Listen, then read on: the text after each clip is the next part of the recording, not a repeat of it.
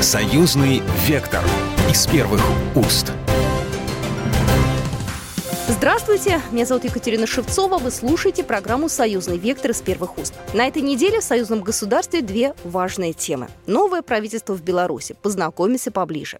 Заседание группы высокого уровня Совета министров союзного государства прошло в формате видеоконференции. Какие решения? Президент Беларуси обозначил приоритеты в работе нового состава правительства. Главная цель достижения устойчивого сбалансированного экономического роста в стране. На выполнение этой задачи Александр Лукашенко в первую очередь сориентировал новый состав правительства. Необходимо найти формы и инструменты, которые заставят всю систему государственных органов обеспечивать выполнение главной цели – достижения устойчивого и сбалансированного экономического роста с темпами выше среднемировых. Другого выхода нет. Никто не должен остаться в стране от этой работы. И каждый должен четко понимать свою роль в данном процессе. Александр Лукашенко отметил, что в стране открытая экономика и необходимо принимать меры для защиты собственного рынка. Белорусский лидер подчеркнул, что экономический рост зависит не только от внутреннего рынка, но преимущественно от экспорта и внешнего спроса, и что необходимо продолжить развивать экспорт страны ближнего и дальнего зарубежья. От новых руководителей глава государства ждет решения проблем в промышленной сфере и эффективного управления госимуществом. Итак, новым вице-премьером стал Николай Снабков, который до этого занимал должность посла Беларуси в Китай. Предшественник Снабкова Дмитрий Крутой стал заместителем главы администрации президента. В свою очередь Валерий Бельский, который до настоящего времени занимал этот пост, стал помощником президента. Также должность вице-премьера получил Александр Субботин, который до января этого года работал в Москве, занимая должность члена коллегии по промышленности и агропромышленному комплексу Евразийской экономической комиссии. Министерство финансов возглавил Юрий Селиверстов, выпускник МГИМО, который до сегодняшнего дня работал в должности первого замминистра финансов. Замминистра финансов Дмитрий Матусевич сегодняшнего дня возглавит Государственный комитет по имуществу. Бывший замглавы администрации президента Валерий Бельский станет помощником президента, курирующим вопросы экономики и банковской деятельности. Министром жилищно-коммунального хозяйства назначен Андрей Хмель, замминистра природных ресурсов и охраны окружающей среды. Министром архитектуры и строительства назначен Руслан Пархамович. Это его первая должность в правительстве республики. До назначения он работал директором УАО «Могилевский домостроительный комбинат». Пархамович не единственный, кто впервые займется работой в правительстве Беларуси. Так, на пост министра промышленности назначен Петр Пархомчик, который до этого возглавлял ОАО «БелАЗ». А министром информации стал Игорь Луцкий, генеральный директор ЗАО «Столичное телевидение». Дмитрий Пантус назначен председателем Государственного военно-промышленного комитета Беларуси. До этого времени он был заместителем председателя Госкомвоенпрома. Премьер-министром Беларуси стал Роман Головченко, который до настоящего времени занимал пост председателя Государственного военно-промышленного комитета. Александр Лукашенко пояснил, почему его выбор пал именно на Романа Головченко. Я его куда только не бросал. Он у меня объехал весь мир, будучи послом, и знает, как переговоры вести, и со мной участвовал во многих переговорах, и работал на самом сложном направлении арабском, где мы вообще никаких позиций не имели. А сегодня они наши лучшие друзья, и возглавлял военно-промышленный комплекс. Я сделал этот выбор потому, что у нас ну, вроде в сельском хозяйстве мы что-то сделали, поняли, в каком направлении двигаться. Вспомните, в середине 90-х покушать нечего было. По талонам делили эту продукцию. А сегодня мы на 6 миллиардов долларов продаем этой продукции, обеспечив себя. Ну, как-то поняли, как реформировали это сельское хозяйство. Еще не все решили, но знаем, в каком направлении двигаться. В промышленности мы тоже знаем, что делать. Но конкуренция бешеная по нашим товарам. Вот все, что мы производим, производит Германия, Америка, отчасти России. Китай вообще завязан на это. И промышленность нам надо серьезно вникать и контролировать. Головченко ведь занимался промышленностью на самом высоком технологическом уровне. Когда я посещал это производство, и он мне показал головку наведения, да, эту. Слушайте, я как посмотрел, думаю, неужели этот человек может это создать? А ведь он занимался этим, значит, он может тот же тракторный завод, МАЗ, БелАЗ и так далее, он еще выше может поднять и потребовать с руководителя. Ему лапшу на уши не повесишь. Поэтому я хочу от него получить более высокий технологический уровень в промышленности, во всех сферах, где только это возможно. А организовать это он организовывал, он неплохой организатор, но самое главное, как я сейчас думаю, это надежный человек, которому можно доверить. Он патриот своей страны. Он родился и вырос в Беларуси. Я и это учитываю. Для нас очень важно сейчас, чтобы к власти пришли патриоты и профессионалы. Роман Головченко родился 10 августа 1973 года в городе Жодино Смолевичского района Минской области Беларуси. Как новый премьер будет выстраивать отношения с Россией, об этом высказался Кирилл Коктыш, доцент кафедры политических теорий МГИМО. Ну, я думаю, что новое правительство – это заявка как раз-таки на очень разумный а, курс в отношении России, в том числе интеграционный курс в отношении с Россией. А, что новый премьер-министр обладает, наверное, уникальным опытом. С одной стороны, он выпускник факультета МО, то есть он специалист по международным отношениям, он закончил ГИМО. И это очень серьезный интеллектуальный багаж. Это один из старейших факультетов, один из первых факультетов, которые были с самого начала основанием ГИМО а, с очень серьезной школой. А во-вторых, у него опыт э, работы в силовых структурах, причем э, в структурах военкома. А это не просто силовые структуры, это высокотехнологичные отрасли, которые очень часто оказываются на острие технического прогресса. И он работал э, в ряде зарубежных стран, в том числе на странах Ближнего Востока. То есть в этом плане можно предположить, что у человека достаточно уникальный и интеллектуальный багаж, и практический опыт. И это заявка на то, что фактически таким образом Лукашенко предъявил программу на свой следующий президентский срок. То есть понятно, что правительство будет демонстрировать и волевые качества, и разум, понимание ситуации, и, опять же, подход. Ну и если мы будем говорить, опять же, о биографии премьер-министра, понятно, что военно-промышленные комплексы Беларуси и России – это одна, наверное, из ключевых а, точек интеграции и ключевых точек сотрудничества. То есть в этом плане взаимодействие России и Беларуси а, станет, наверное, только более интенсивным, более глубоким, но уж никоим образом не провиснет, а только усилится. Насколько важны в политике личные отношения представителей правительства двух стран, об этом также рассказал Кирилл Коктыш. Ну, они всегда важны, но при этом э, правительство и в России, и в Беларуси в первую очередь исполняет волю президента. И тут вопрос в том, чтобы премьер-министр пользовался кредитом доверия у своего президента.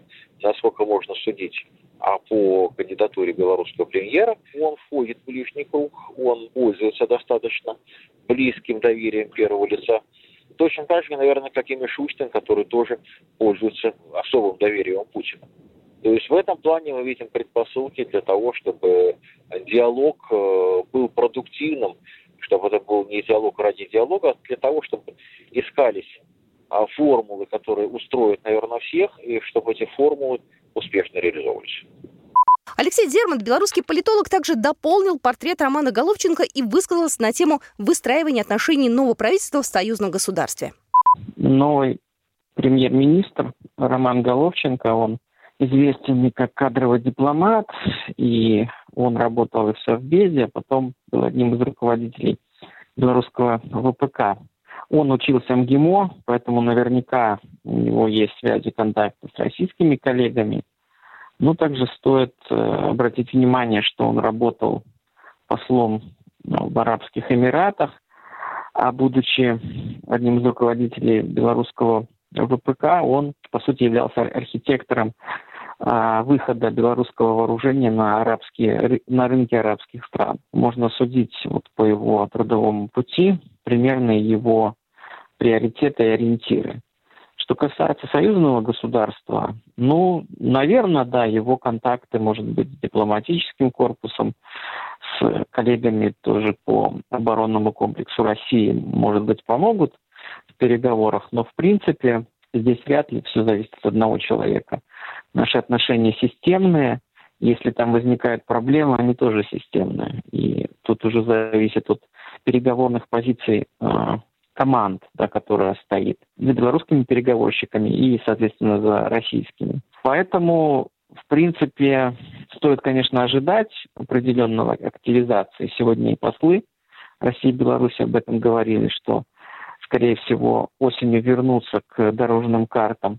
Ну и, наверное, это было бы логично, да, после выборов, после голосования поправка в Конституцию все-таки вернуться к тому, что было согласовано в рамках дорожных карт, во-первых, чтобы и не пропадал труд, и, во-вторых, никто же интеграцию не отменял, от нее не отказывался. Вот поэтому я думаю, что это все реально. Утром в четверг глава правительства России Михаил Мишустин провел телефонный разговор с белорусским коллегой. Как сообщает пресс-служба Совмина Республики Беларусь, премьер поблагодарил его за плодотворную совместную работу и отметил вклад Сергея Румаса в развитие российско-белорусских отношений и расширение интеграционных процессов в рамках союзного государства. Насколько в правительствах важны личные отношения? Об этом также рассказал нам Алексей Дермат. Ну, наверное, да, важны все-таки личные отношения или, как говорят, личную химию никто не отменял. Но если мы говорим все-таки о серьезных вещах, таких как государственная политика, какие бы личные отношения ни были, то интересы государства на первом месте, я думаю. Ну и в данном случае, скорее всего, так же будет. Также Алексей Дермат ответил на вопрос, что еще нам ждать до конца лета в союзном государстве, каких изменений. Новый этап активизации, я думаю, будет в сентябре, потому что со стороны белорусской нет желания там положить под сукно эти дорожные карты и как-то дальше не двигаться. У нас есть интерес к интеграции. Вопрос как бы в ее условиях. Я думаю, что мы снова вернемся к обсуждению их и к обсуждению того, что уже согласовано именно осенью, в сентябре, и будут новые, скажем, какие-то импульсы в этом процессе. Вы слушаете программу «Союзный вектор» из первых уст. Меня зовут Екатерина Шевцова. Будьте с нами. «Союзный вектор» из первых уст. Настоящие люди. Настоящая музыка. Настоящие новости. Радио «Комсомольская правда». Радио про настоящее. Союзный вектор из первых уст. Мы продолжаем программу «Союзный вектор». Из первых уст я Екатерина Шевцова. 5 июня в формате видеоконференции состоялось очередное заседание группы высокого уровня Совета министров Союзного государства.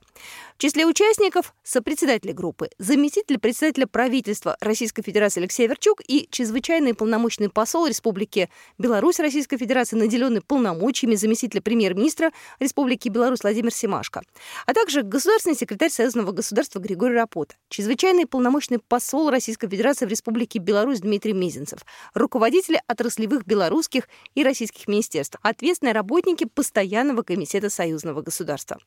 Что же обсуждали на этом заседании? О повестке дня и об основных вопросах по итогам заседания нам рассказал Григорий Рапота, государственный секретарь союзного государства.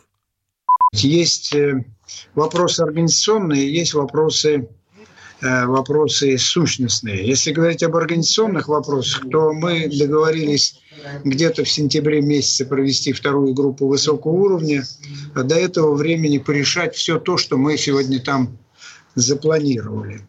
Значит, у нас речь шла несколько вопросов, связанные с улучшением так сказать, условий э, товарообменов, доступа, в основном доступа белорусских товаров, так сказать, и предприятий на российский рынок, там связанных с участием в госзакупках, еще э, в, э, в конкурсах и так далее, и так далее. Э, вопросы не носят политический характер, чисто технологический. Скажем, если брать электронные торговые площадки наши, то там чисто технологические вопросы, скажем, там формы надо э, скорректировать, которые заполняются при доступе, там еще какие-то вещи. Поэтому много времени на это уходит для обсуждения существа вопросов.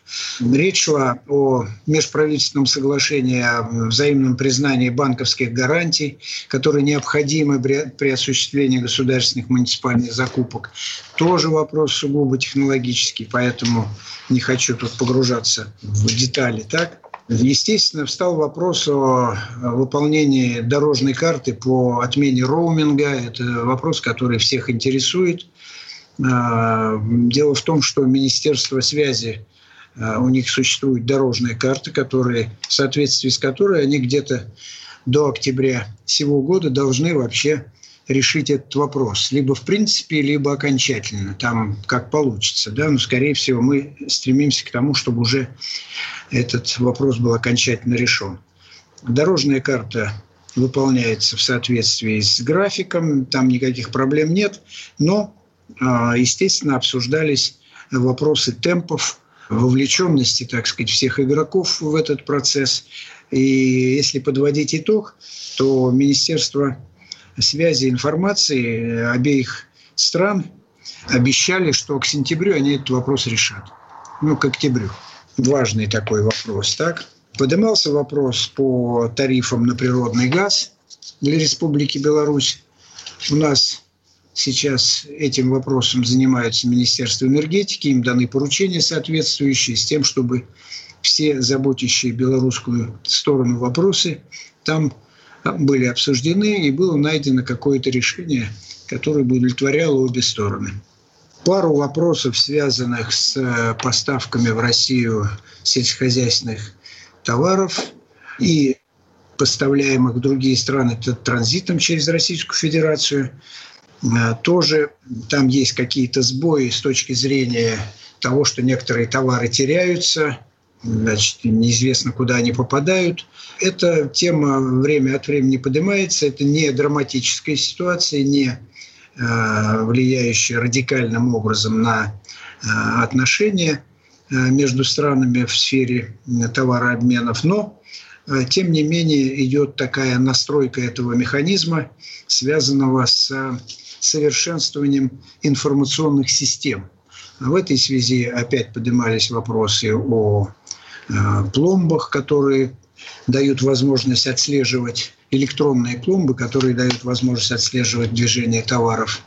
Э, речь идет о сопряжении информационных систем э, двух стран, а их несколько, значит, которые бы помогали решать эти вопросы и сделали бы более э, понятным э, и гладким процесс, э, так сказать, вот экспорта и импорта плодоовощной продукции. Там, собственно, одна проблема. Там иных проблем нет. Одна проблема, что некоторые товары сельхозпродукции белорусские, они на территории Российской Федерации поступают как транзитные, а потом не выходят из территории Российской Федерации, где-то теряются здесь на бескрайних просторах. Так, вот. Э, так называемая проблема ложного транзита. Это не, не, не рассматривается как какая-то э, государственная политика, а скорее недобросовестные перевозчики, недобросовестные участники вот этого процесса торгового – они то ли намеренно, то ли не намеренно, неправильно оформляют документы, и поэтому товары теряются. Это, конечно, не массовое явление, но тем не менее достаточно чувствительное для того, чтобы на это обратить внимание. Вот сегодня, собственно, об этом разговор был, достаточно подробный. Э, проблему все признают, и Российская Федерация, она ставит эту проблему, Республика Беларусь ее признает, и там шел конструктивный диалог о том, как избежать вот такой ситуации. И в основном все упирается в то, чтобы совершенствовать э, систему информационного обмена. Э, есть определенные информационные системы и э, в Министерстве сельского хозяйства, и в таможенных органах. И как-то их надо сопрягать более активно с тем, чтобы вот таких ситуаций не возникало упорядочение, так сказать, каких-то карантинных э, мер в отношении э, российских водителей, которые едут через территорию Беларуси. Вот это единственная тема, которая звучала. Но она не является конфликтной. Там опять э, чисто организационные, так сказать, мероприятия, потому что некоторые водители не успевают выполнить те условия, которые ставит Республика Беларусь перед водителями в связи с ковидом перед водителями, э, которые перевозками международными занимаются, причем перед всеми, не только российскими, а что в течение до 48 часов э, э, может находиться на территории Беларуси транзитные, транзитные средства автомобильные. Были случаи, когда водители в силу разных причин не успевали ложиться в этот срок, их там штрафовали и так далее. В общем, эти вопросы как раз сегодня обсуждались достаточно активно. Ну, какие-то другие там чист, част, частные вопросы, там, скажем, э, мы сейчас э, хотим э, вот это мероприятие, которое мы проводим каждый год, гражданско-патриотическую кадетскую смену учащихся, превратить ее, в, так сказать, в постоянно действующую. Ну, там есть некоторые, некоторые технические необходимо выполняемые вещи, которые позволят каждый раз не обсуждать эту тему, а уже автоматически вносить ее в бюджет, это мероприятие с тем, чтобы она, оно проходило каждый год и гарантированно имело бюджетные, так сказать, обеспечения. Мы не стремимся экономить деньги. Мы стремимся их эффективно использовать, причем желательно все, которые нам выделяют. Потому что если мы не будем их использовать, нам просто могут в какой-то момент вообще урезать бюджет. Так? И правильно сделают. Поэтому мы стремимся использовать деньги максимально эффективно. После того, как государственный секретарь Союзного государства Григорий Рапота ответил на вопросы, касаемые заседания Союзного Самина, журналисты стали интересоваться другими сферами союзной жизни. В частности, интересовало присутствие постоянного комитета на фестиваль «Искусславянский базар». Я напомню, он пройдет с 13 по 21 июля, и, как обычно, будут гости, будут разные интересные программы. Вот что Григорий Рапот ответил на эту тему. Сейчас мы готовимся к участию на Славянском базаре. Все, так сказать, организационные мероприятия проходят. Пока все остается в силе. Если что-то не произойдет такое, что нас не позволит нам там участвовать. Пока мы таких не видим причин. У нас э, там э, предполагается участие Жилин со своим фонографом. Там готовятся какие-то какие мероприятия в, э, в рамках славянского базара, там выставки. И вот, собственно, такие вопросы. Это все рабочие вопросы. Ничего там такого может быть, драматического или кардинального не было. Естественно, все вопросы рассматривались на фоне существующего вот этих вот карантинных мер – которые тоже создают дополнительные проблемы. И особенно при э, проведении каких-то. Сейчас спортивные мероприятия у нас затормозились и не проводятся, понятные причины. Там э, режим движения грузового автотранспорта, потому что это водители. С одной стороны, нельзя, чтобы прекращалась торговля, прекращался грузооборот, а с другой стороны, необходимо, чтобы при этом выполнялись все санитарные нормы и так далее, и так далее. В общем, вот в основном такой круг вопросов которые, естественно, уже накопились, которые требовали времени, требовали терпения для того, чтобы выслушать все заинтересованные стороны и договориться о каком-то движении вперед. У нас же есть такие проекты, как э, вот строится там, Амкадор строит два завода на российской территории, да, а, там, скажем, МАЗ значит, прорабатывает возможность производства, ну, во-первых, поставок, потом производства а, автобусов на газомоторном топливе. Да? Вот такого рода проекты, они, конечно же, нам крайне нужны, потому что они укрепляют инфраструктуру а, государств союзного, членов союзного государства. В нашем эфире был Григорий Рапота, государственный секретарь Союзного государства. Ну и на этом программа «Союзный вектор» с первых уст заканчивается. С вами была Екатерина Шевцова. Программа произведена по заказу телерадиовещательной организации Союзного государства. «Союзный вектор» из первых уст. Радио «Комсомольская правда» — это настоящая музыка. Я хочу быть с тобой Напои меня водой Твоей любви На тебе, как на войне А на войне, как на тебе Настоящие эмоции Это то, о чем я, в принципе, мечтал всю свою сознательную жизнь. и настоящие люди. Мы ведь не просто вот придумали и пошли на полюс. Мы к этой цели своей, ну, лет 10 готовились, шли. Радио «Комсомольская правда». Живи настоящим.